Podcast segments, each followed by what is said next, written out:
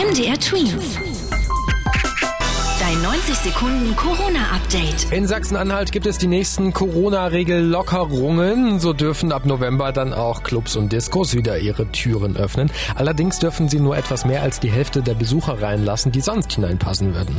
Auch dürfen dann bis zu 1000 Menschen eine Veranstaltung in geschlossenen Räumen besuchen.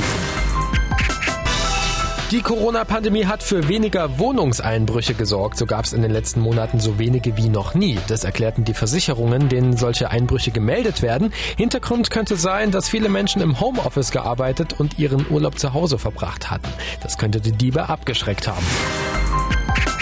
Während in Deutschland die Corona-Zahlen im Moment mehr oder weniger stabil sind, breitet sich das Virus in unserem Nachbarland Frankreich sehr schnell aus. Allein in den letzten sieben Tagen haben sich knapp 60.000 Menschen angesteckt, sechsmal so viele wie in Deutschland und das, obwohl in Frankreich weniger Menschen leben. Besonders betroffen sind die Gebiete um die Hauptstadt Paris und Südfrankreich entlang der Mittelmeerküste. Da gelten auch Reisewarnungen.